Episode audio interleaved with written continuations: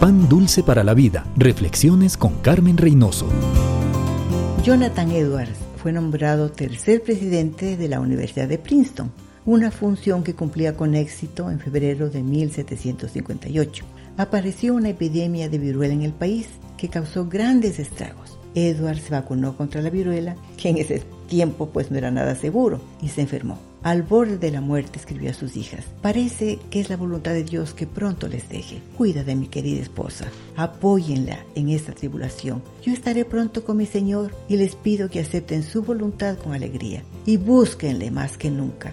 Él es el único Padre amoroso que nunca les fallará. La esposa reaccionó fortalecida. ¿Qué puedo decir? El Señor me hizo probar su bondad al darme mi esposo todos estos años. Sé que mi Dios vive. Nuestras vidas están en sus manos. Solo la fe en Cristo y sus promesas nos sostiene en las pruebas de la vida. Pan dulce para la vida. Reflexiones con Carmen Reynoso.